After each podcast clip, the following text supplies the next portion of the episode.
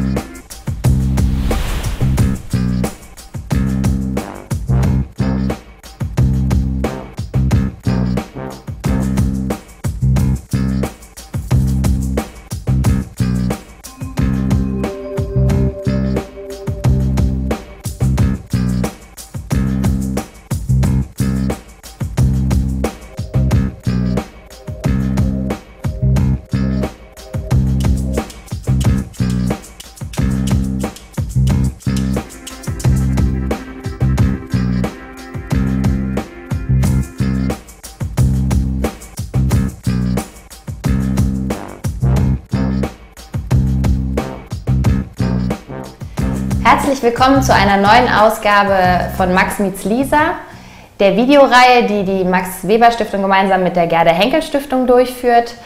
Äh, ich begrüße heute ganz herzlich äh, den Privatdozenten Dr. Ernst Pieper und äh, Frau Professor Isabel Hall. Heute moderiere ich gemeinsam mit meinem Kollegen Georgios Tatsoudis von der Gerda Henkel Stiftung und wir sprechen über den Ersten Weltkrieg.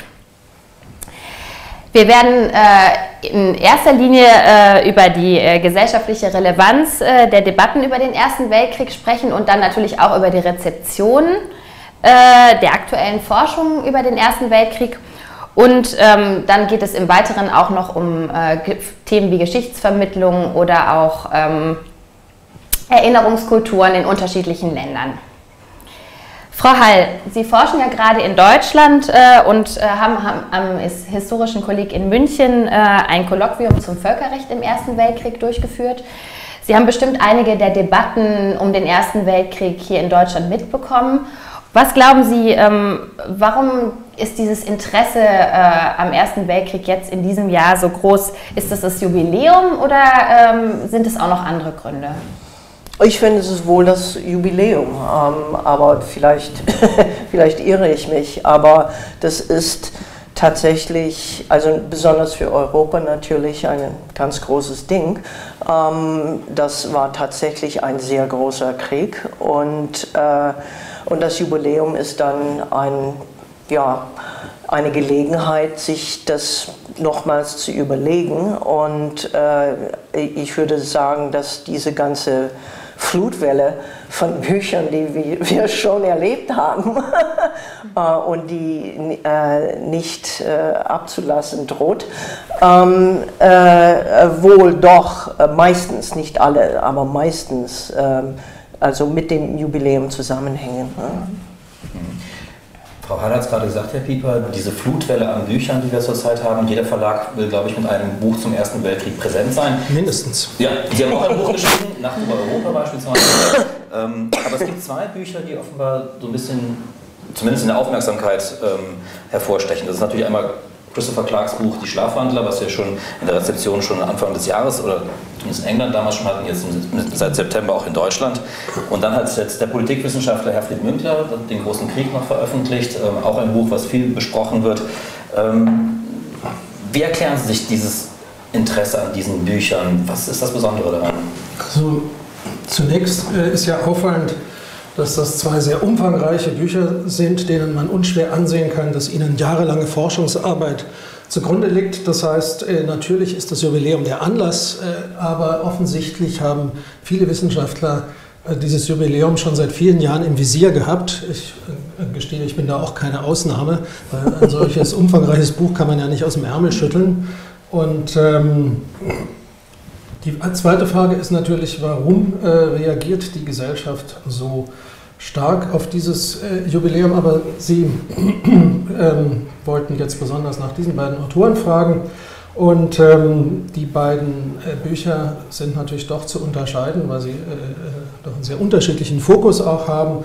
Und das große Verdienst von Christopher Clark aus meiner Sicht ist, dass er die Polyzentrik dieses Geschehens in vorbildlicher Weise uns vor Augen führt, weil er sich eben die Mühe gemacht hat, sich auch mit serbischen äh, Quellen auseinandersetzen und anderen Dingen, die man nicht äh, so leicht lesen kann wie äh, äh Quellen, die auf Deutsch oder Englisch vorliegen. Haben sich die Serben nicht darüber gefreut, oder? Und ähm, naja, die Serben haben etwas sehr Merkwürdiges gemacht. Nicht? Das konnte man vor drei Wochen äh, lesen. Es wird jetzt in Belgrad ein Gavilo Princip-Denkmal errichtet. Ob das eine gute Idee ist, äh, lasse ich mal dahingestellt. Es korrespondiert irgendwie dem Versuch von Clark, die Serben wieder mehr in den Fokus zu rücken, in einer allerdings sehr unglücklichen Art und Weise. ähm, und ähm, der, der, zweite, das zweite Verdienst von Clark sehe ich daran, dass er zeigt, dass die Situation doch bis zum Schluss sehr offen war und bis ungefähr vor Kriegsausbruch. Es war gar nicht so klar eigentlich, wer da mit wem Krieg führen würde. Und er zeigt damit ein weiteres Mal, dass diese Einkreisungsobsession der Deutschen wirklich eine Obsession gewesen ist. Ähm, das Buch hat auch Schwächen äh, aus meiner Sicht, äh, weil es doch äh, ein bisschen den Eindruck erweckt, dass die Geschichte eigentlich nur von Außenministern und Diplomaten gemacht wird und die soziale und ökonomische Dimension kommt sehr kurz. Aber er hat, wie gesagt, eine große Menge von Material vor uns ausgebreitet, das wir vorher in dieser Form nicht gekannt haben. Warum ist es in Deutschland so viel erfolgreicher als in allen anderen Ländern? Ich muss gestehen, da stehe ich auch ein bisschen äh, mit, äh, äh, rätselnd davor. Offensichtlich ist es so, dass diese Vorstellung, diese populäre Vorstellung, es gab im 20. Jahrhundert zwei ganz furchtbare Kriege und an dem einen waren die Deutschen sowieso schuld, am Zweiten Weltkrieg und am Ersten auch so mehr oder weniger. Das scheint doch irgendwie noch eine starke Wirkung zu haben und äh, deswegen wird das offenbar als befreiend empfunden, dieses Buch. Ich gestehe, mir persönlich geht es nicht so. Ich hatte auch vorher schon ein differenzierteres Bild des Ersten Weltkrieges, aber vielleicht ist das eine Erklärung. Sehen Sie das ganz ähnlich? Geht es darum, dass die Deutschen ein Interesse daran haben, von Schuld befreit zu werden? That's my impression, um, but how can one know that?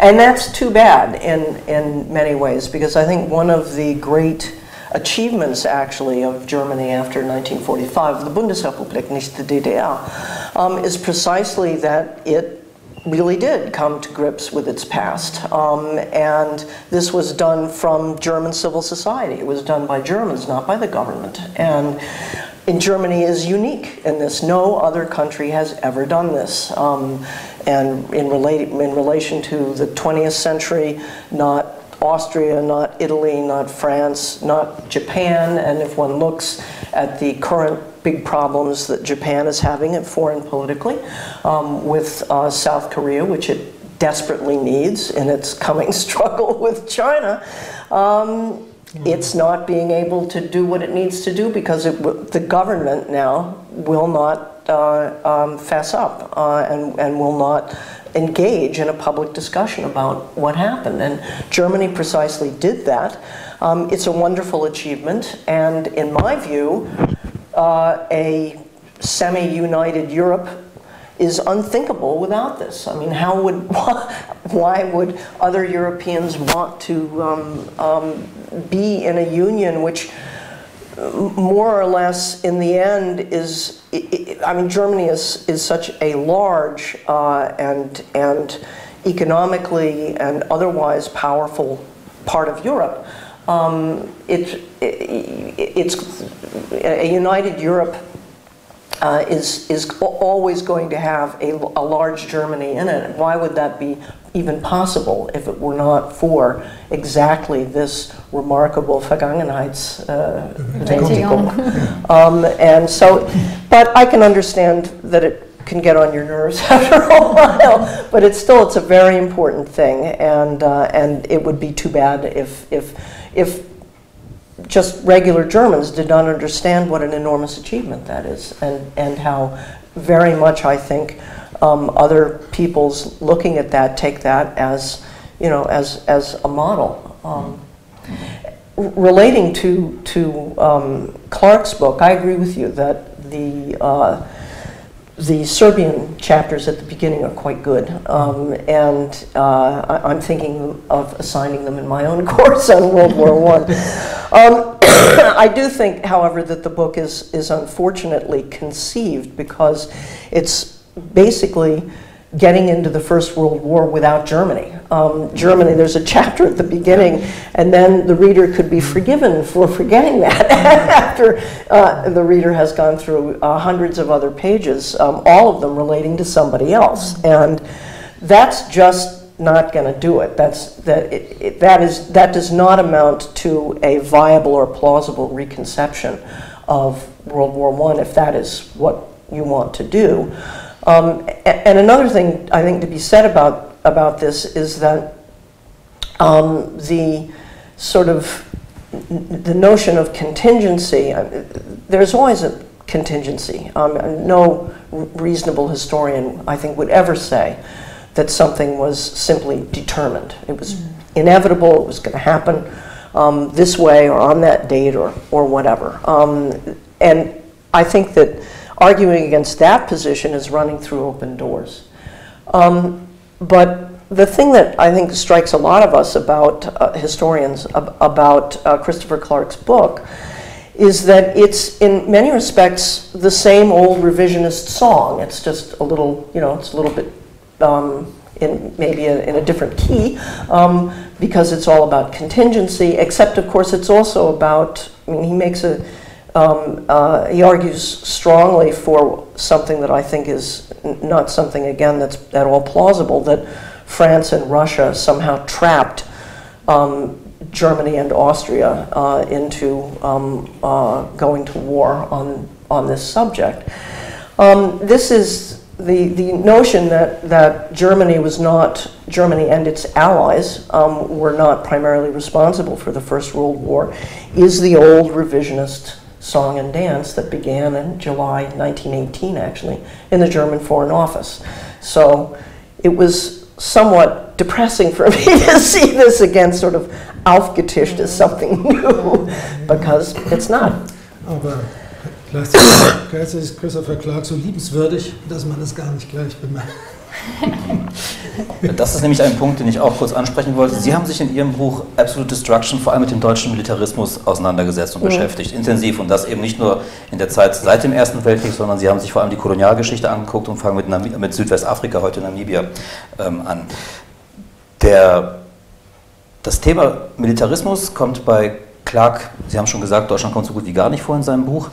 Ähm, bei Münkler auch ähm, ist es eher ähm, am Rande behandelt oder eher auch heruntergespielt. Ähm, wie sehen Sie die Rolle des deutschen oder vor allem muss man auch sagen, vielleicht des preußischen Militarismus mit Blick auf den Ersten Weltkrieg? Gibt es eine Zwangsläufigkeit? No, it never does.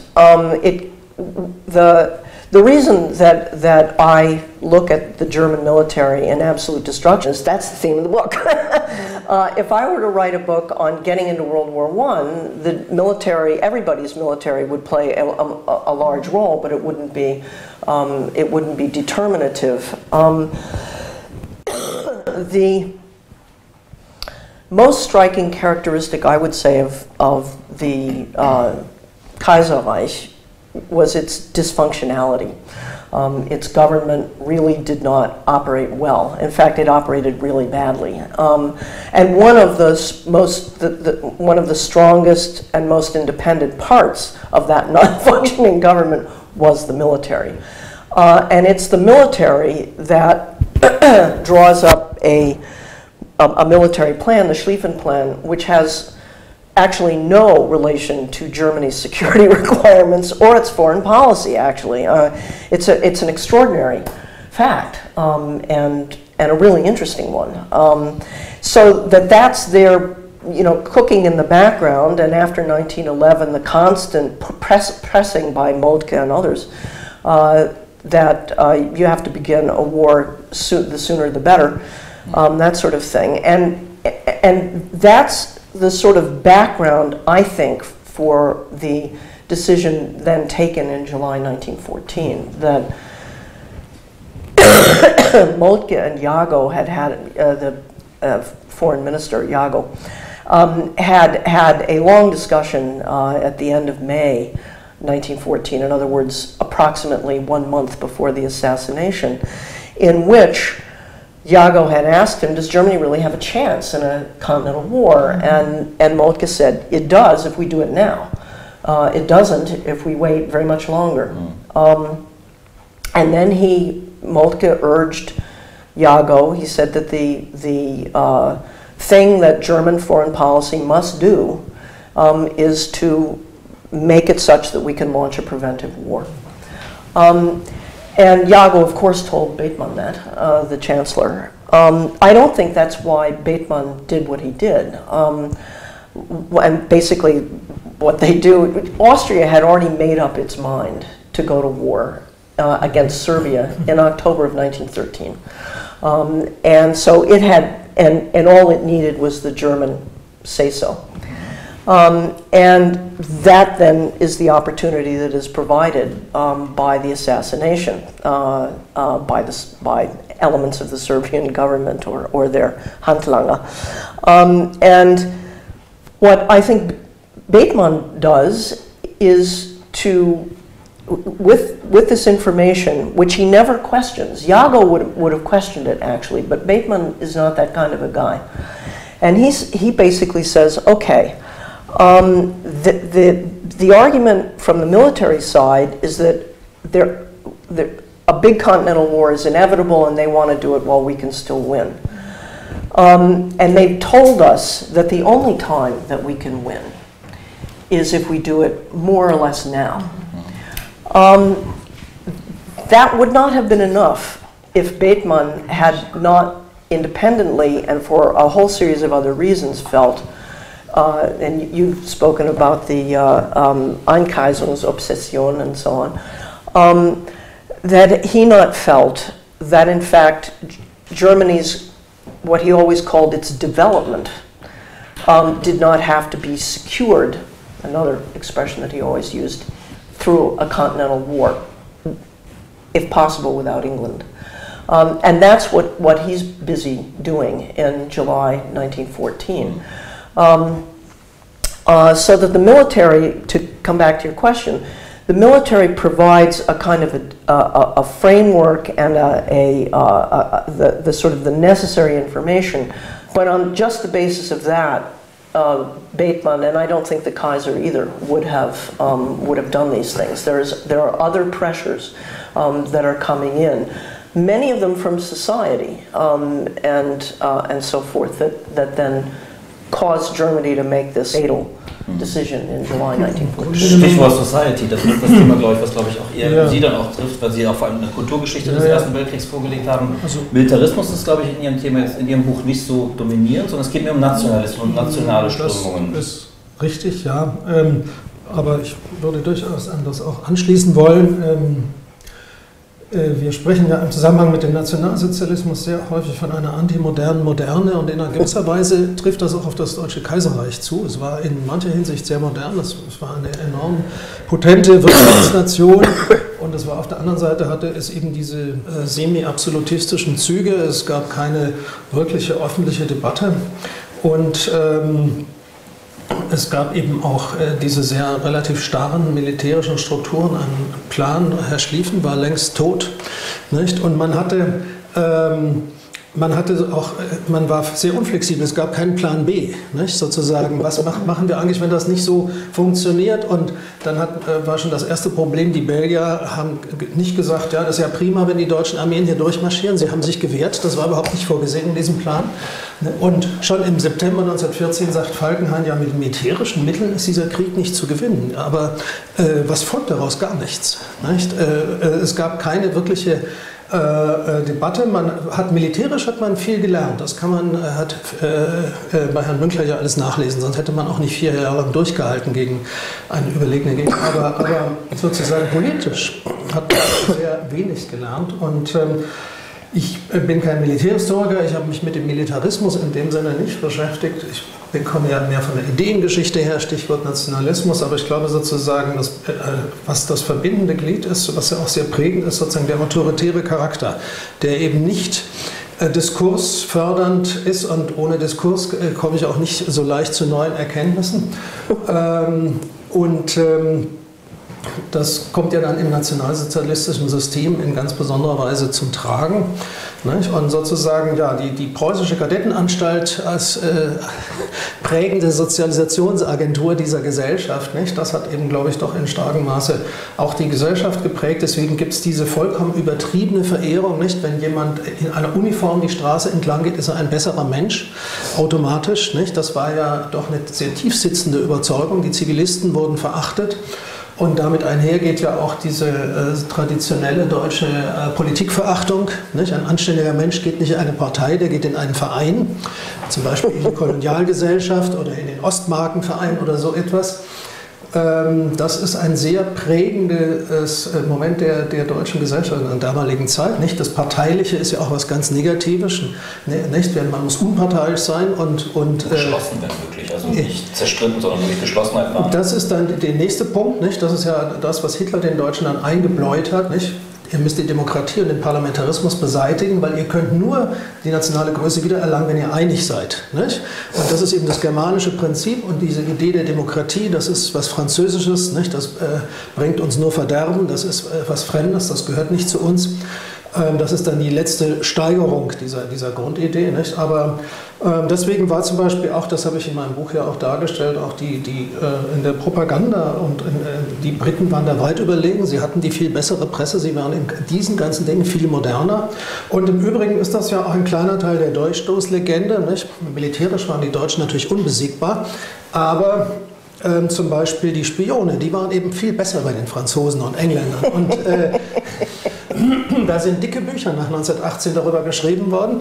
Und äh, das geht ja alles ein bisschen in die gleiche Richtung. Und insofern denke ich, korrespondiert das miteinander. Herr Pieper, wir hatten ja vorhin schon mal kurz darüber gesprochen, dass äh, die meisten Neuerscheinungen zum Ersten Weltkrieg sich äh, mit ja, Politik- oder Diplomatiegeschichte beschäftigen oder den Schwerpunkt zumindest auf die Entscheidungen der in den meisten Fällen großen Männer äh, legt. Und das trifft aber ja auf Ihre Forschung nicht zu. Sie haben sich ja mit anderen Schwerpunkten beschäftigt. Ähm, warum? Warum haben Sie sich mit einer kulturhistorischen äh, Perspektive. Perspektive. auseinandergesetzt? Oder warum haben Sie diese gewählt?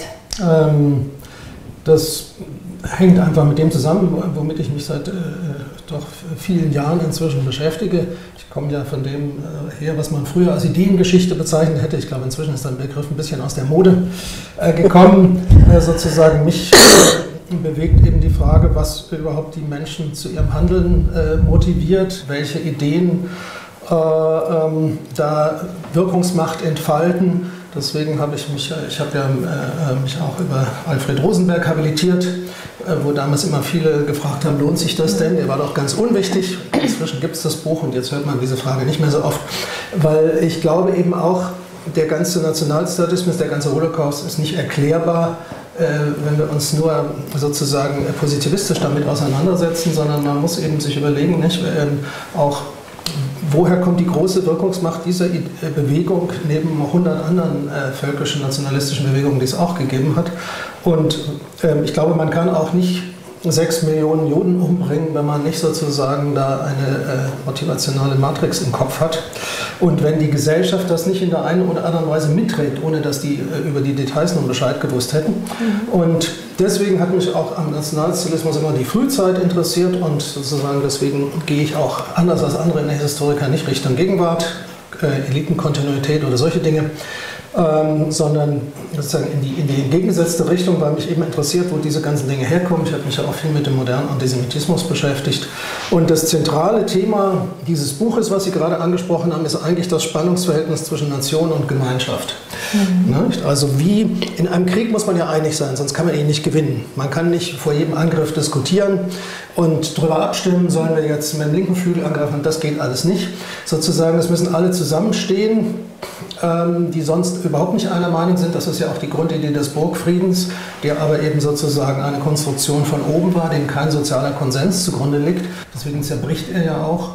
Und äh, sozusagen das, das, ein zentrales Ereignis des Ersten Weltkriegs war die Spaltung der Arbeiterbewegung, die uns ja bis heute äh, beschäftigt. Und am Ende haben wir eine zutiefst verfeindete Gesellschaft, als der Erste Weltkrieg zu Ende ist. Und das prägt die ganze Weimarer Republik.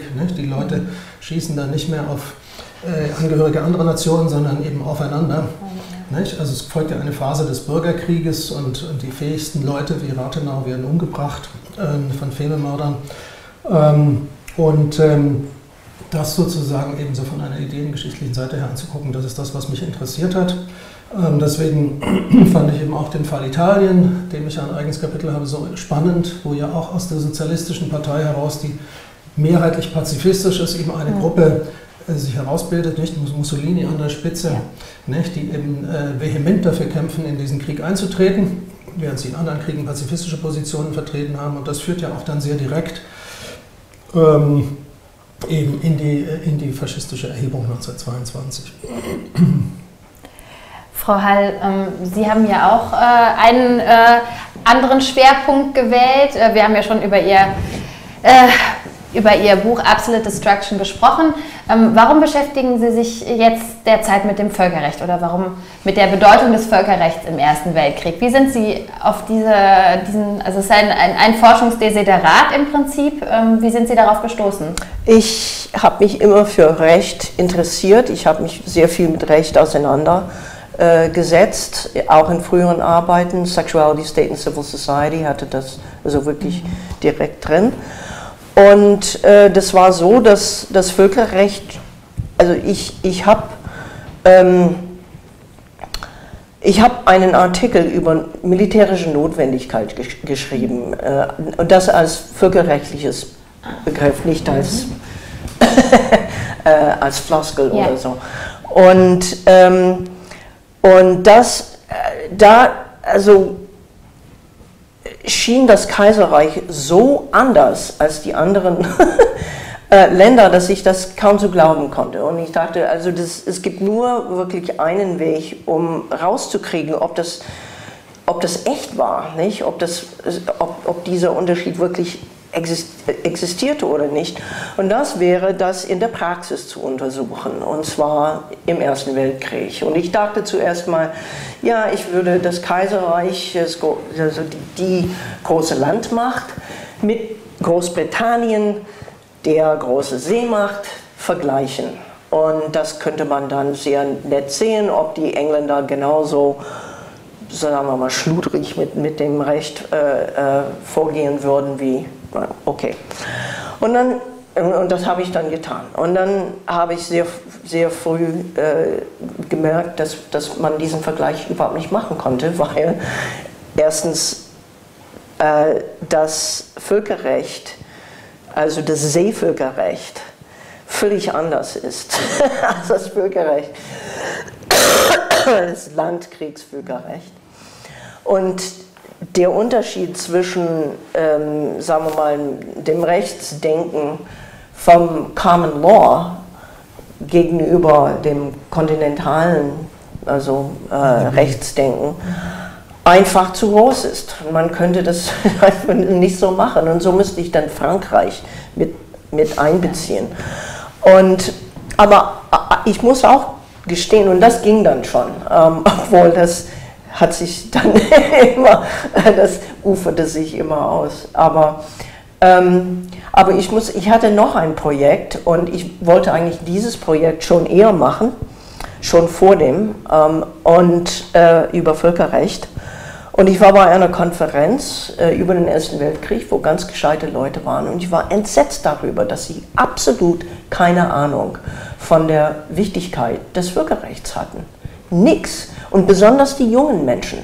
Und ich dachte, okay, das kann ich einfach nicht so stehen lassen. Kann ich warten. Und das war genau in der Zeit, wo gerade mein Land mit dem Völkerrecht einfach, das ist George W. Bush und seine Komparsen, ähm, äh, wirklich äh, das Völkerrecht mehr oder weniger aus dem Fenster geworfen haben. Und und mit, mitsamt unserer Verfassung. Und äh, das war mir zu viel. so habe ich dann dieses Projekt dann wieder eingeschoben. Wie, wie gesagt, uferte sich das aus.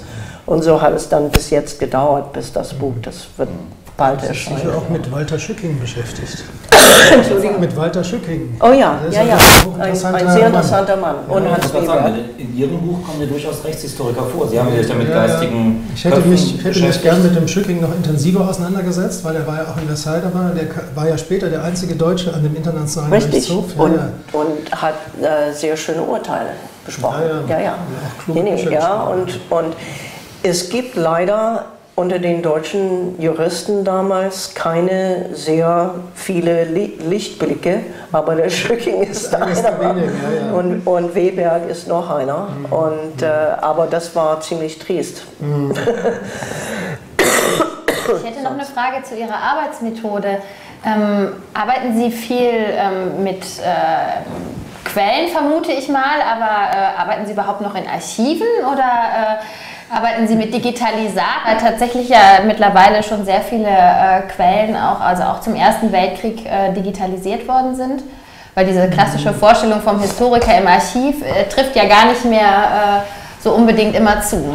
Ähm, Also man muss dazu sagen, dass der Erste Weltkrieg, der ja doch wirklich in vielen äh, revolutionär gewirkt hat, auch, glaube ich, unser Quellenverständnis sehr verändert hat, weil es war ja das erste Mal, dass die Leute kaum, dass er losging, wussten, hier passiert etwas ganz Großes, etwas ganz Besonderes. Und es gab ja vom ersten Tag an Sammlungsaufrufe, nicht? In, in Berlin zum Beispiel. Nicht? Deswegen haben wir eine unendliche Fülle auch von Alltagsgegenständen und Flugblättern. Und es gab Aufrufe, nicht? die Leute sollten Tagebuch führen und ich weiß nicht was noch. Und das ist die Entwicklung der Fotografie. Also wir haben eine Überfülle von Dingen, die sozusagen nach dem sehr klassischen Verständnis, ich bin am Mittelalterhistoriker ursprünglich, da hat man ein sehr eingeschränktes Verhältnis, Verständnis von Quellen.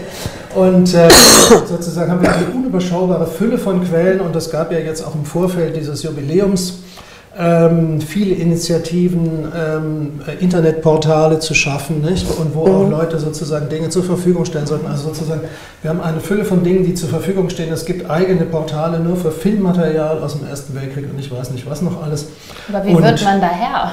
Äh, Das ist, das ist die Frage, klar. äh, Wenn man so mal sich mit dem 9. Jahrhundert beschäftigt, wo man schon froh ist, wenn man irgendwie drei Schriftstücke hat und da sind es Millionen, muss man sich erst mal ein bisschen dran gewöhnen. Und ich habe tatsächlich zum Beispiel relativ viel Zeit auch bei YouTube verbracht, wo man wirklich viele tolle Sachen finden kann, bis zu diesem äh, äh, ungeheuerlichen Film nicht, von Abel Jacques, nicht, wo der im Sommer 1918 gedreht worden ist, nicht, wo äh, Soldaten von Verdun abgezogen worden sind, die dort als Komparsen mitgewirkt haben. Da sehen Sie, wie die Toten aus den Gräbern aufstehen.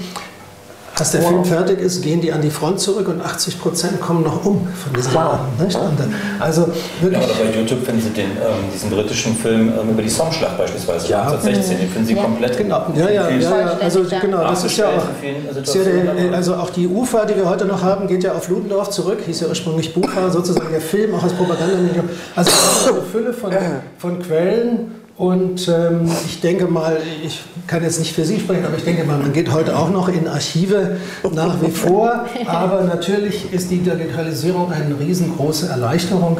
Also zum Beispiel, ich habe ja ein Kapitel in meinem Buch über ähm, die jüdischen Minderheiten.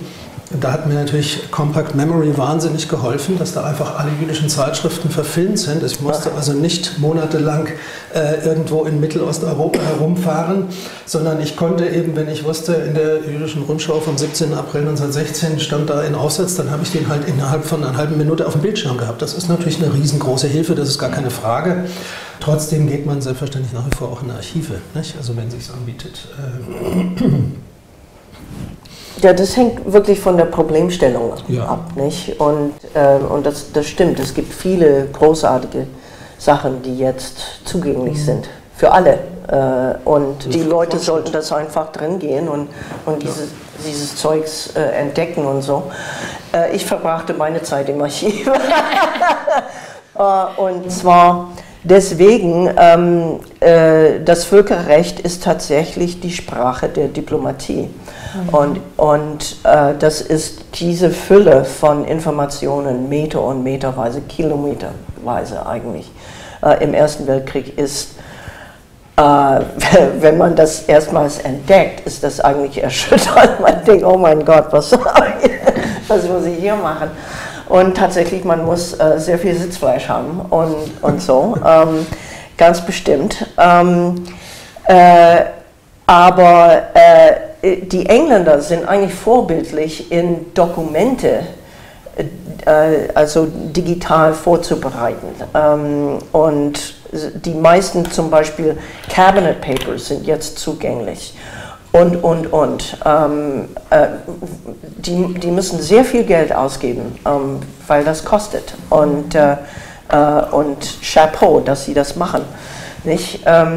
Aber wenn es um wirklich, wenn man wirklich wissen will, genau wie, äh, wie ein Problem gelöst wird und, und, und genau wie Repressalien äh, funktionierten und wer, also genau wer diese Entscheidung getroffen hat. Und, und, und, und dann musst du wirklich ins Archiv. Und also der Tag, vielleicht wird er kommen, was weiß ich, aber also dies, zum Beispiel in England sind diese Dinger äh, in, in einen wahnsinnigen Registraturmethoden, ich möchte sagen, fast verloren und dann chaotischerweise in großen Bänden ähm, gebunden, die man eigentlich aufschlitzen müsste, um, um sie dann zu digitalisieren. Und es wundert mich nicht, dass sie das nicht getan haben. es ist viel, viel leichter. Ähm, äh, die Sachen, die, die haben damals, äh, was, was Deutschland nicht gemacht hat im Kriege und auch die, Franz die Franzosen nicht, ähm, die Briten, Entschuldigung, wenn sie, wenn sie ein Dokument äh, entweder gekriegt haben oder geschrieben haben, äh, wobei sie dachten, äh, es wären also viele Instanzen, die daran ein Interesse hätten, es zu lesen, die haben dir das vorgedruckt. Und das sind die Sachen, die jetzt digitalisiert mhm. werden. Und das sind all die Cabinet, die Cabinet Papers die und Konzepte. so. Ja, ja, und das ist viel leichter zu machen, nicht? Ähm, äh, dann all diesen, wie gesagt, wahnsinnig. es, ist, es ist eigentlich schwer, schwer, die Sachen aufzufinden und, äh, und noch schwerer, sie zu benutzen und so. Und, und so habe ich wegen der Problemstellung äh, war ich äh, kaum in der Lage, äh, die neuen Medien und, und, und so zu benutzen. Obwohl das, also wenn, wenn ich meine Arbeiten vom Anfang mit dem Ende des Projekts vergleichen, dann kann ich sagen, dass sehr große Fortschritte inzwischen gemacht, nur in den letzten fünf Jahren äh, gemacht worden sind. Mhm. Ja. Ich möchte ganz kurz die Gelegenheit nutzen, weil wir ja in diesem Format immer über die digitale Herausforderung mit Blick auf die Geschichtswissenschaften ähm, richten und uns immer fragen, wie verändert es möglicherweise auch unser Fach, das Fach äh, Geschichte beispielsweise. Jetzt haben wir eine Historikerin aus den Vereinigten Staaten da, deswegen erlauben Sie mir die Frage, ähm, ist vielleicht ein kleiner Exkurs, aber das würde ich doch gerne wissen Von mir aus gerne. Ähm, wie, wenn Sie es vergleichen ähm, mit, den, mit ähnlichen Projekten hier in Deutschland, ist die Historikerzunft in den USA da weiter, wenn es darum geht, digitale Medien zu nutzen, neue Medien zu nutzen, in ihren Fächern, in der Recherche, in der Methodik? Gibt es da eine andere Kultur als hier? Das Sie das kann, können Sie das beobachten? Das kann ich nicht beobachten. Ähm, ich glaube, die Historiker sind einfach ähm, da, also die, ich würde sagen, das ist sehr von, von der Problemstellung ähm, und auch von der Zeit in dem die, die forschen, nicht in der sie forschen, weil zum Beispiel die Leute in der Mediavistik und in, in äh, frühen Neuzeit und so, es gibt wahnsinnig viel. Und auch zum Beispiel in, in Griechenland, Altgriechenland und so, die können fast alles ähm, oder schon eine ganze Menge ähm, äh, so in Digitalform mhm. ähm, Recherchen, während das ist eigentlich witzig, dass wir in der modernen Zeit mhm. das weniger können, weil es so viel gibt und, äh, und es ist nur wenig davon, also verhältnismäßig, Prozent, prozentmäßig mhm. ähm, weniger digital, digitalisiert und man, und man weiß nicht, also ist es mir nie klar, auch bei Google nicht, warum haben sie denn gerade das Buch digitalisiert und nicht jenes Buch? Und, und ge genau diese Entscheidung will man wissen, wenn man Historiker ist, nicht? Und, und das ist unser Problem. Es fehlt eine Systematik beispielsweise, die transparent ist. Ja, ja, also ob was repräsentativ ist oder nicht, kann man nicht, kann man nicht beur äh, äh, beurteilen. Und, und das mit dem ähm, eigentlich mit den Büchern, da ist es wirklich hilfreich, weil viele obskuren äh, äh, äh, Rechtsbücher und was weiß ich, sind jetzt digitalisiert und Gott sei Lob und Dank. Mhm. Ähm, und da kann man dann sie nachgucken, wenn jemand irgendwas, mhm. also in einer Anmerkung. Ähm, und da, da, also das war für mich sehr hilfreich. Mhm. Ähm, aber das ist auch bei weitem nicht komplett oder perfekt. Mein Gott, hier in der Stabi benutze ich im Moment, ich lese so Völkerrechtsdebatten in der frühen Weimarer Republik. Und die meisten von diesen Sachen sind nicht digitalisiert mhm. und äh, sie sind so eher kleine Büchlein und äh, ein paar tausend Exemplare wohl äh, damals gedruckt. Und ähm, und die meisten Bibliotheken, auch in Deutschland, haben sie nicht, mhm. zum Beispiel. Das ist genau auch mein Eindruck. Also, was ich vorhin gesagt habe, die ganzen jüdischen Zeitschriften sind digitalisiert, aber ich habe mich sehr intensiv auch mit der sogenannten Ostjuden-Debatte im Ersten Weltkrieg auseinandergesetzt. Also, es ist ein großer Zufall. Da findet man mal das eine oder andere Buch, was digitalisiert ist, aber viele eben auch ja. nicht. Und ich habe also mir dann auch eine ganze Menge über auch ZVAB mhm. eben besorgt und äh, weil man kann sich ja nicht, äh, gebe ich recht, sozusagen davon abhängig machen, was nun zufällig als Digitalisat vorhanden ist, sondern man muss ja doch versuchen, die Debatte in ihrer Breite zu erfassen. Nicht? Und da muss man schon auch nach wie vor äh, auch zu analogen Medien immer wieder greifen. Ja. Da möchte ich gleich zu einer zweiten Gunst der Stunde ähm, greifen, denn wir haben ja jemanden aus der Verlagswelt jetzt hier sozusagen und können wir auch ganz kurz mal vielleicht das Thema nur wirklich nur ganz ja. als kleinen Exkurs vielleicht mal kurz streifen. Ähm, was passiert sozusagen, also was könnten die Verlage noch mehr leisten, um damit mehr Material digital zu verfügbar ist von aller Orten zu jeder Zeit? Mm, naja, das passiert da was? Ähm, Bewegen sich die Verlage da in die Richtung? Da reden Sie natürlich jetzt schon über einen ganz anderen Bereich. Ich weiß. Weil Bibliotheken und Archive sozusagen haben die Wissenschaft im Visier. Verlage sind Geschäftsunternehmen. Mhm. Und ob ein Verlag die großen Verlage werden heute in der Regel neue Bücher äh, immer in beiden Formen anbieten, eben in einer Printversion, in einer in einem, in einer E-Book-Version.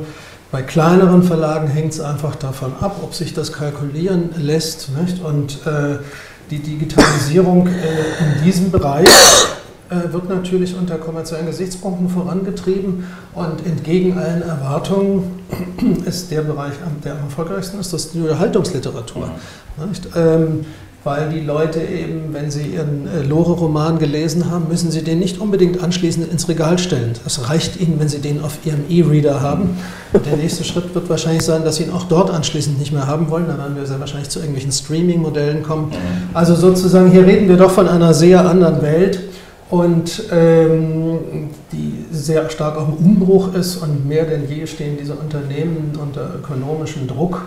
Und wenn sie denen jetzt kommen, tut was für die Menschheit, und da, da werden die ihnen also was husten, äh, weil sie sagen, wir sind schon froh, wenn wir hier unter diesen veränderten Bedingungen noch äh, Geld verdienen und zurechtkommen.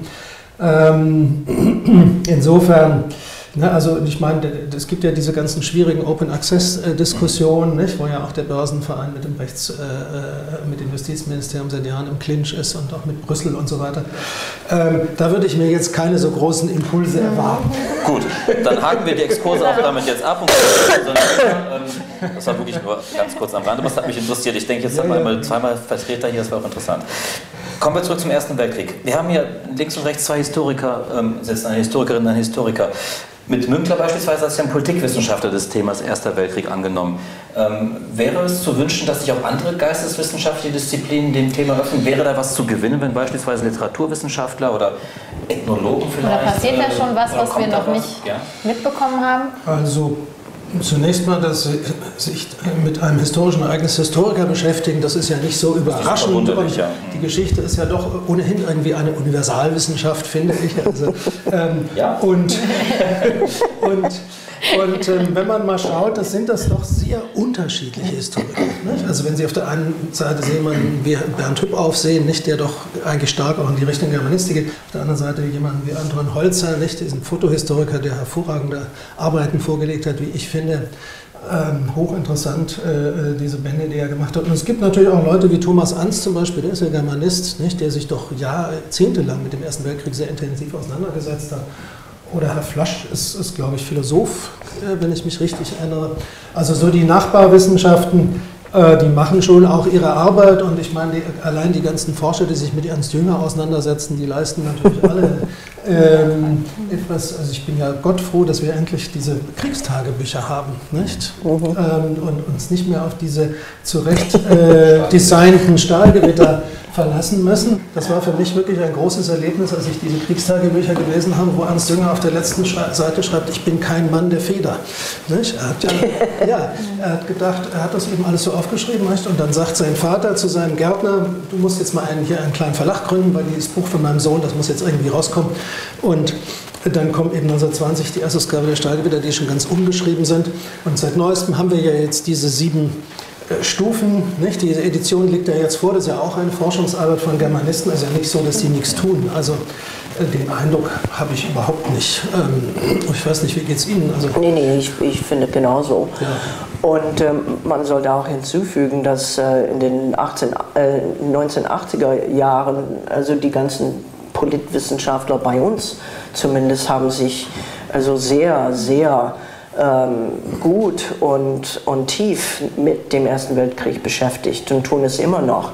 Robert Jervis, Jack Levy, Scott Sagan, Steve Van Evera ähm, und äh, die, also mit Entscheidungsprozessen und wie man also äh, eigentlich äh, äh ja, also ein Problem von, von bipolaren Welten und solche Sachen, nicht? Und äh, und auch wenn man nicht immer einer Meinung ist ähm, mit dem, was sie schreiben, äh, ich finde es immer sehr, sehr interessant und ich äh, arbeite mit ihnen zusammen und äh, ich finde es immer, ich bin immer, wenn ich das mal sagen darf, am glücklichsten, wenn ich, äh, und das tue ich alle paar Jahre, vor dem Center for International Security and Cooperation vortragen darf, weil wir verstehen uns ganz gut.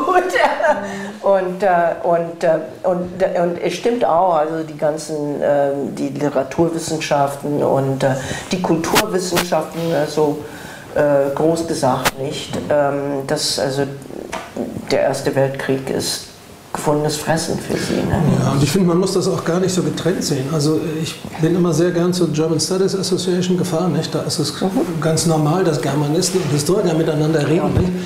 Und ich fand das immer sehr befruchtend. Auch diese ganze Idee der Cultural Studies kommt ja von ja. dort und das hat mhm. auch die, die ja. deutschen äh, äh, Wissenschaftler hier sehr vorangebracht, finde ich. Nicht? Wie sieht es denn eigentlich aus äh, mit Erinnerungskulturen? Das ist ja in Deutschland ein großes Thema.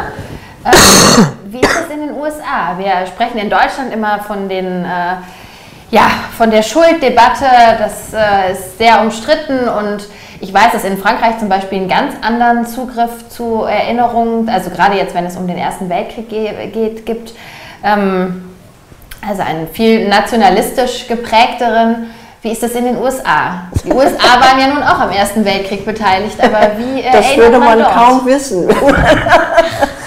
America is the great land of amnesia. ah, okay. and we don't have nicely structured national debates like in Europe. Mm-hmm. And the reason for that, I think, is that we are too di- diverse a country. Just too big, too much going on, people have too much to do don't bother me with this. And um, so we don't, I mean, it's not that we don't have national debates, we do have them, but they're much harder to get your fingers around. And people don't tend to label them like that, and, and they're not nicely circumscribed. And I was thinking about the First World War, and do you know, I think it would rate number four or maybe number five in the United States in terms of importance for, the, for America. Um, the first one would be our Civil War, in which we lost mm-hmm. over 600,000 men and tore the country apart and refounded the nation. So that makes sense. That really should be number one. Number two would be the Second World War. And I would say number three would be Vietnam. Vietnam that yeah. that had a much bigger impact. There we really did have a national discussion, and we continue to have it. Mm-hmm. And uh, it was a very long war, and uh, and it didn't seem to have any purpose. It was kind of and uh, and had a very big impact on American foreign policy for a while, and uh, and might still now. It might now come back. And then I would put maybe the First Yeah. World War, or the. Um, uh, but if you sort of think about, I wasn't actually even sure what you meant by Erinnerungskulturen, and I, in the end, I thought, well, she probably must mean um, these things where you can actually tell a public debate, you know, whether it's it's there like an object, uh, and people participate in it, and there are books you can identify with it, and talking heads discuss it, and stuff like this. So, was? Was haben Sie denn Erinnerungs weißt du, wir, mit Erinnerungskultur meinen wir in Deutschland zumindest eine, ähm, ja tatsächlich eine öffentliche Debatte und äh, auch ein Gedenken an bestimmte historische Ereignisse und ähm, auch sicherlich eine ja, kritische Auseinandersetzung. Ja, kritische damit. Auseinandersetzungen, nicht nur erinnern oder. Nein, Nicht? es impliziert noch Ja, ja. weitere Oh. Schritte, die auf das äh. Erinnern folgen letztendlich. Ja, ja, Ja. also ein sehr kluges Buch in diesem Zusammenhang ist zum Beispiel von Wolfgang Schievelbusch, Die Kultur der Niederlage, nicht? wo er im Vergleich den amerikanischen Bürgerkrieg, die französische Niederlage 1871 und die deutsche Niederlage 1918, wo er eben Ja. zeigt, wie unterschiedlich diese Niederlagen äh, ähm, sozusagen jeweils die Gesellschaften geprägt haben. Und ähm, ich beschäftige mich ja auch im letzten Kapitel meines Buches damit und sozusagen den Deutschland hat in gewisser Weise den Nachkrieg noch mehr verloren als den Krieg. Nicht? ähm, und äh, ein, ein sehr gutes Beispiel dafür ist meines Erachtens Verdun. Nicht? Die Deutschen haben dort ähm, sehr lange, sehr intensiv und sehr gut einen Angriff vorbereitet mit enormen Mitteln, haben ja da äh, auf, äh, enorm auch gebaut und so weiter. Und der war auch am Anfang recht erfolgreich. Und äh, dann haben die äh, Franzosen aber Pétain, der sich später nicht mit Ruhm bekleckert hat, war damals ein ziemlich äh, genialer äh, Ja, Stratege, würde Mhm. ich sagen. Ja. Hat unter anderem äh, ist ihm klar geworden, die Leute werden wahnsinnig, wenn sie monatelang von der deutschen Richtig, Artillerie so hat dieses rollierende Richtig. Mhm. System, was zur Folge hatte, ich glaube, zwei Drittel aller französischen Soldaten, die überhaupt im Ersten Weltkrieg aktiv waren, waren Richtig. Mhm. irgendwann in Verdun. Und am Ende war es sozusagen für die Franzosen, obwohl die Schlacht endete militärisch, kann man sagen, unentschieden. Für die Mhm. Franzosen ist sie ein Mythos. Wir haben uns verteidigt, erfolgreich verteidigt gegen die deutsche Richtig. Aggression. Für die Deutschen ist sie ein Trauma, nicht? die Blutmühlen. Und das ist so ein Beispiel eben, wie Erinnerungskultur wirken kann. Und heute sind wir eben doch entscheidend weiter ähm, durch bestimmte Vorgänge, nicht? Also Mitterrand und Kohl, Mitterrand und Kohl, die eben dort äh, und sozusagen hat sich eine andere Erinnerungsschicht darüber gelegt und, und, und Verdun macht heute Tourismuswerbung nicht als Friedenszentrum und da ist etwas Neues entstanden und trotzdem glaube ich, dass für die Deutschen bis heute eben dieser Erste Weltkrieg doch eine große Leerstelle hinterlassen hat. Ähm, Das fängt schon damit an, dass eben die deutschen Soldaten, die, diese zwei Millionen, die liegen fast alle im Ausland nicht?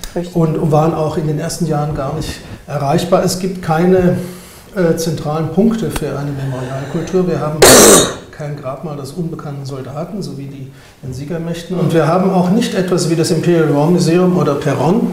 Es gibt ein sehr großes und auch sehr gut gemachtes, bedeutendes Museum zur Geschichte des Ersten Weltkriegs. Bloß das kennen die Deutschen überhaupt nicht. Selbst Historiker kennen sie oft nicht, wenn ich sie darauf anspreche, in Ingolstadt. Nicht? Weil das äh, Bayerische Militärmuseum ist ja im Zweiten Weltkrieg zerstört worden und deswegen hat man das dorthin ausgelagert. Also sozusagen, und es gab ja auch schon im letzten Jahr im Vorfeld Artikel, ja, wie werden die Deutschen wohl umgehen mit Erinnerung an diesen Krieg? Nicht? Was wird der Bundespräsident machen? Das ist vielleicht der letzte, äh, Einzige, der da noch einen guten Einfall haben wird. Also wir sind immer noch nicht sozusagen, ähm, Sie haben ja vorhin sehr freundliche Worte gesagt, wie wir die äh, äh, Vergangenheit der NS-Zeit aufgearbeitet haben. Aber mit dem Ersten Weltkrieg haben die Deutschen offenbar noch mehr Schwierigkeiten, obwohl er länger her ist. Und es ist ja auch ein, kein Zufall vielleicht, dass äh, in diesen ganzen Büchern, ob das nun das von Herrn Mönkler oder meins ist, dass immer da die Großeltern so in, in den Vorworten oder Nachworten herumspuken. Ähm, wir haben immer noch so das... Ähm, es betrifft uns noch irgendwie, da ist noch etwas Unabgegoltenes und äh, das ist vielleicht auch so ein bisschen Ausdruck dieser Hilflosigkeit, die durch einen ungeheuren Aktionismus überlagert wird. Also allein in Berlin wird es 22 Ausstellungen zum, in diesem Jahr geben zum Ersten Echt? Weltkrieg. Ja, ja, das ist alles äh, preußischer Kulturbesitz, nicht? Also ich weiß nicht, was die Privatmuseen noch machen. Ähm, also man verfällt in einen sozusagen äh, medialen Großaktionismus.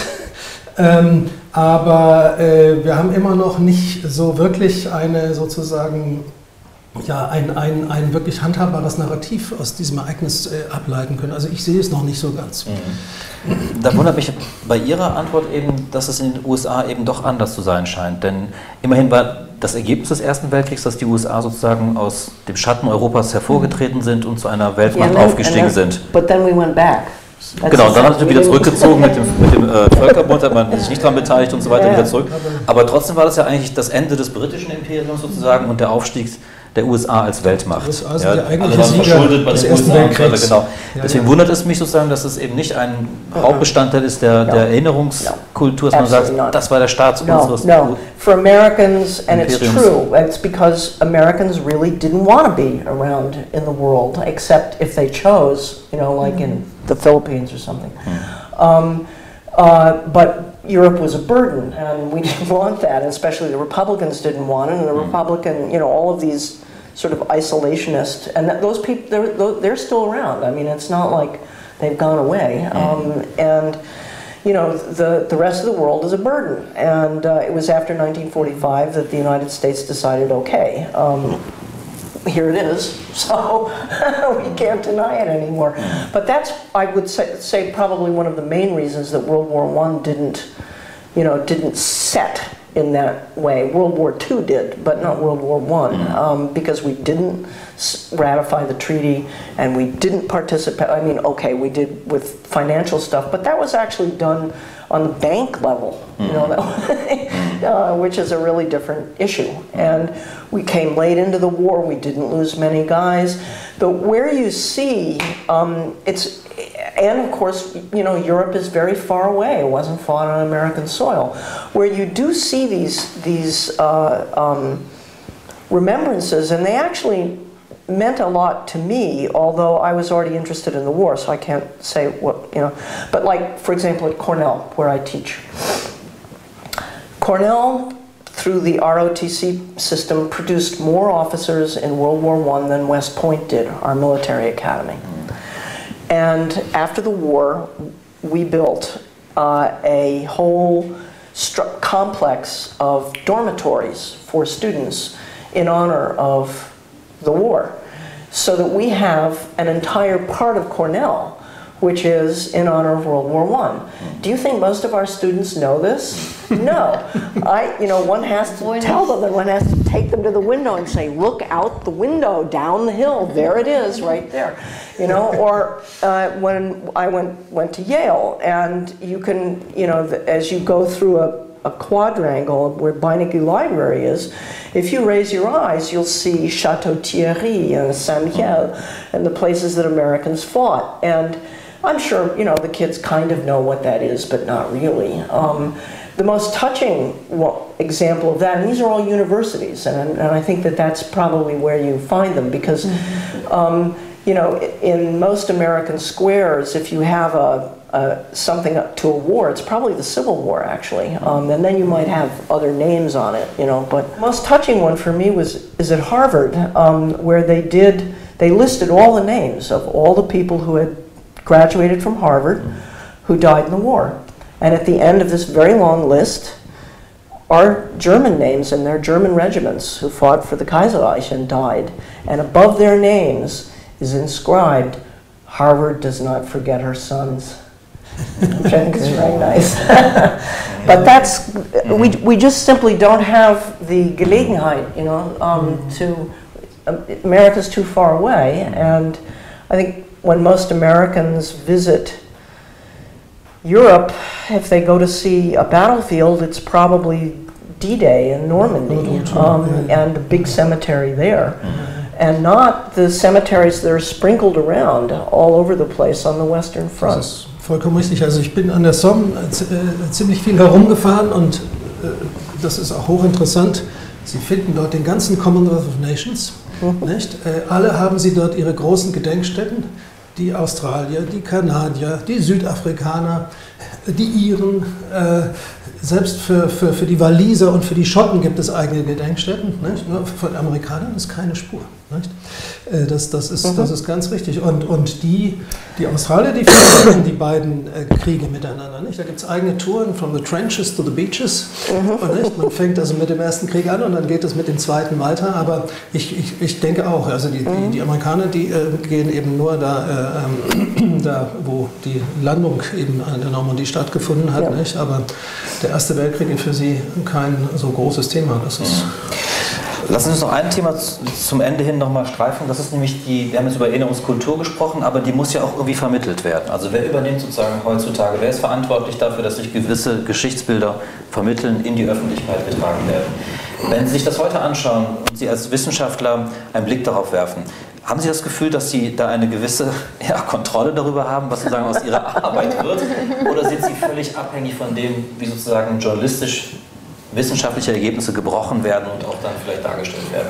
Also sind Sie zufrieden mit der Art und Weise, wie sie praktisch rezipiert werden in den Medien? Also eine Kontrolle. Wir leben ja in einer freien Welt. Deutungshoheit sprechen oder ja, ja ähm, Deutungshoheit ist das Stichwort, das mir auch gerade schon in den Kopf kam, als Sie Ihre Frage formuliert haben.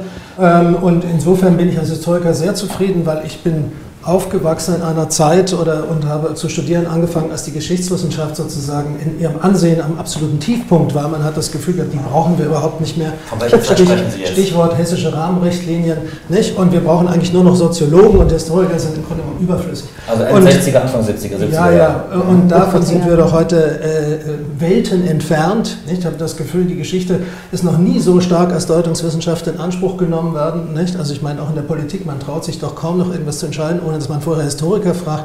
Wir haben die großen historischen Museen. Ähm, nicht? Also selbst über die Frage, ob die Türkei in die EU aufgenommen werden sollte, diskutieren Historiker. Ja? Ich meine, da könnten ja Politiker auch mal was dazu sagen.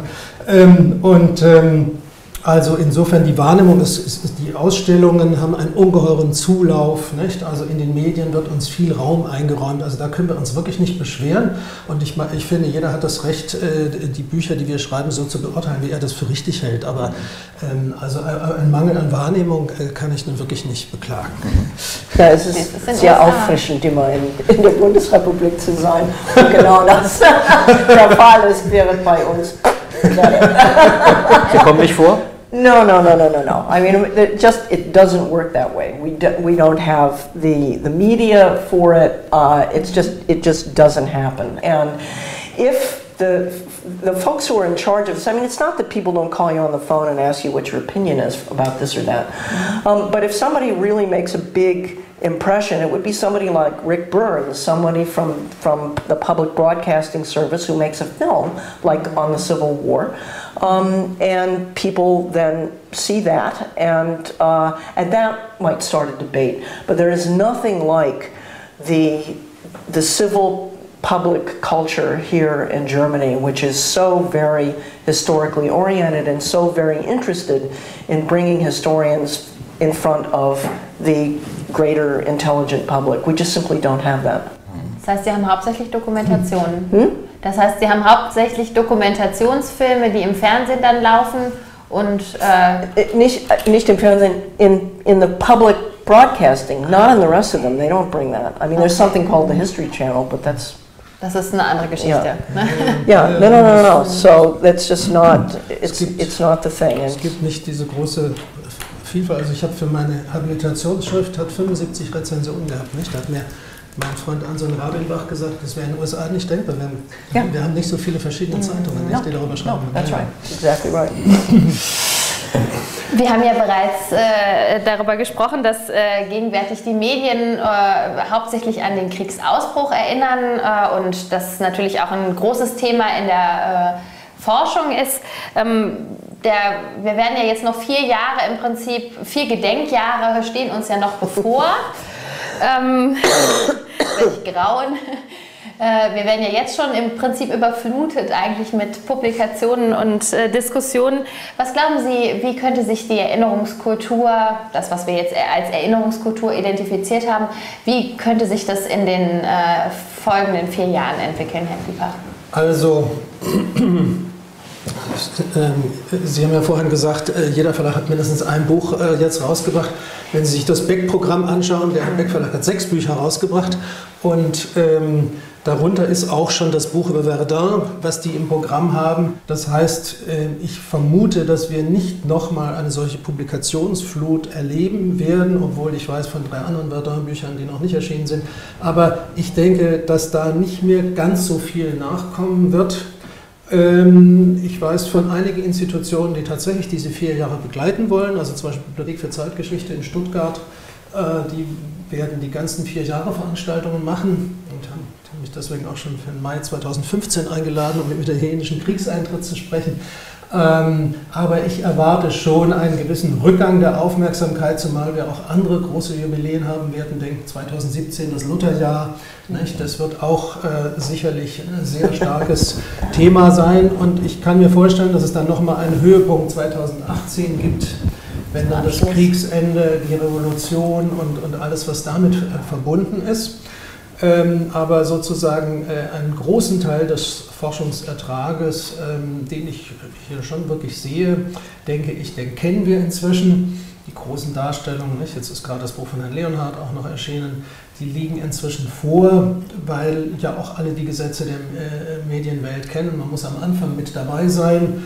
Ähm, ich glaube, äh, im Sommer werden, wird es ja noch große auch Gedenkveranstaltungen geben mit Staatsoberhäuptern und dergleichen mehr. Und ähm, dann wird es zum Herbst ein, ein sozusagen wieder ein bisschen das Normalmaß zurückkehren. Und wenn wir Glück haben, äh, wird es doch äh, eine Reihe von Leuten geben, die hinterher ein bisschen was dazugelernt haben und äh, ihnen hat es gleichzeitig hat ihnen das vielleicht auch noch ein bisschen Spaß gemacht, sich mit der ganzen Zeit auseinanderzusetzen. Und dann, wie gesagt, wird es auch wieder andere Themen geben, mhm. glaube ich. Frau Haller Bieber hat es gerade gesagt, Verdun wird beispielsweise eine, nächste der eine der nächsten Publikationen sein. Werden wir anhand der Titel, also mit den Ereignissen, mit denen sich diese Bücher konkret vielleicht beschäftigen, wir am Ende so eine, so eine Map haben, so eine Landkarte haben der Erinnerungsorte, die uns heute mit dem Ersten Weltkrieg, die wir heute mit dem Ersten Weltkrieg in Verbindung bringen? Wenn wir beispielsweise ein Buch zu Verdun oder ein Buch zur Somme-Schlacht oder ein Buch zur Marne-Schlacht oder eben dann die Revolution 1918, sind das die neuen Erinnerungsorte? No, um, I think that what I, th I, think actually that there are a lot of books in the pipeline that are going to come out. Um, in the next few years, uh, and that are um, on not they're not well obviously they're not, sie schweben nicht über der Erde, um, aber sie sind nicht so konkret in irgendeiner Landschaft uh, zu finden. Um, they deal with things like international law, um, with uh, problems of occupation, um, uh, with uh, the, their analytic books uh, about uh, the difference in, in um, sort of sort of successive occupations, for example, of Galicia um, and so forth. Uh, there are things on um, uh, interned enemy aliens. Uh, there, there will be quite a lot that will come out. And if you think about it, I mean, one of the things that nobody's done anything on really are refugees. Um, and uh, um, so there's, there's actually quite a lot of stuff that people are currently working on that are almost done. Um, that should come out sometime in the four years of the war. and I, but I agree with you that in 1918 there's liable to be a, an up an upsurge and um, uh, in, in interest again. But I would be shocked if it would lead to um, a conclusion um, or if it would, well, it might actually, now that you say it, um, people might spend some more time thinking, for example, about the occupied zones, which really have been pretty much left out of the whole picture. And when people begin to realize what a very large area occupation was um, and how very many people suffered under that um, and, and what happened there. Um, but that may sort of move people to, to think more about that. But there are no obvious places necessarily that, unlike a battle, um, that you can combine that with. Um, and that's where the whole, insofar as eine Erinnerungskultur is bound with concrete places, the analytic part of history, um, which in my view is the most interesting one, gets sort of left out. Um, there's another thing I that I really do hope that, that in Central Europe happens. Two things. I hope that somebody puts on Die letzten Tage der Menschheit uh, by Karl Kraus, um, which was last put on almost in its entirety in 1974-75 in the Basler Stadttheater um, under the direction of a man named Holweg. Um, and uh, it was brilliant. It was absolutely brilliant. And I cannot think of a better work to introduce people to the complexity, the horror, the absurdity, the humor, and the politics of the First World War. It is brilliant, and it is a scandal that it has not been done again. And if it isn't done in the next four years, somebody is really missing a trick. And the other thing that Germany should have, and I know that, that Paris just had a, a, a very large exhibit last year, but should really do is a complete Otto Dix. Um, because Otto Dix is by far, in my view, just by far. I think Otto Dix is the best painter of the 20th century, but he's certainly the best of the First World War. And his, again, these are works where you look at them, they take you in in their beauty and their awfulness at the same time. And it's fabulous. And it would be just terrible. It would be an awful waste of a brilliant opportunity um, if that were not done. So the, those two things, it seems to me, that's something that Central Europe really ought to get cracking on. Ich noch einen Satz dazu sagen darf. Die, die Themen, die Sie gerade genannt haben, der Bücher, die jetzt erscheinen, sind ja doch ganz andere äh, als, als die Bücher, die wir jetzt im Moment haben. Also wir haben zum Beispiel, wie ich finde, zu viele Bücher über die Juli-Krise. Ich finde das nicht so wirklich äh, erkenntnisfördernd, das immer noch mal durchzudiskutieren. Äh, sondern die Themen, die Sie genannt das ist das, was uns auch heute noch beschäftigt. Wie gehen wir mit Gefangenen um, mit besetzten Gebieten und, und diesen ganzen Dingen? Und das, das ist sozusagen wirklich zukunftsweisend und kann vielleicht auch ein bisschen mithelfen, dass wir uns wieder mehr der Gegenwart zuwenden und sozusagen auch über Möglichkeiten der Friedensbewahrung und Friedensfindung sprechen und immer und also diese ganze Debatte, wer nun wie viel Prozent der Schuld am Ausbruch des Ersten Weltkriegs, die finde ich relativ unfruchtbar. I agree with you, and I was shocked actually when they all came out. And I thought, oh my God, are we going to go through this again? because what, what we're really trying to come to grips with is how the war was actually prosecuted, about which we know not nearly as much as we ought to, given how much stuff there is out there. And there are some things, as I say, that have just not been studied at all. Und Karl Kraus, da bin ich vollkommen Ihrer Meinung, das wäre, den verehre ich sehr, das wäre ein Unternehmen, das wirklich äh, äh aller Ehren wert wäre. Die nochmal auf die Bühne zu bringen. Ja, ja, ja, unbedingt, unbedingt. Bis jetzt gibt es nur ein Buch, was die letzten Tage der Menschheit heißt, nicht? das neue Buch von Anton Holzer. Aber ähm, ja, ja, kann ich Ihnen nur zustimmen. Frau Heil, Sie haben gerade gesagt, ähm, der Ausdruck der Schönheit und der Hässlichkeit zur gleichen Zeit, das wäre ein schöner Tweet. wir, ähm, zum Format von Max Mietz Lisa gehört es ja dazu, dass wir unsere Gäste bitten, am Ende äh, unser Gespräch in einem ja, kleinen Tweet, also in 140 Zeichen zusammenzufassen.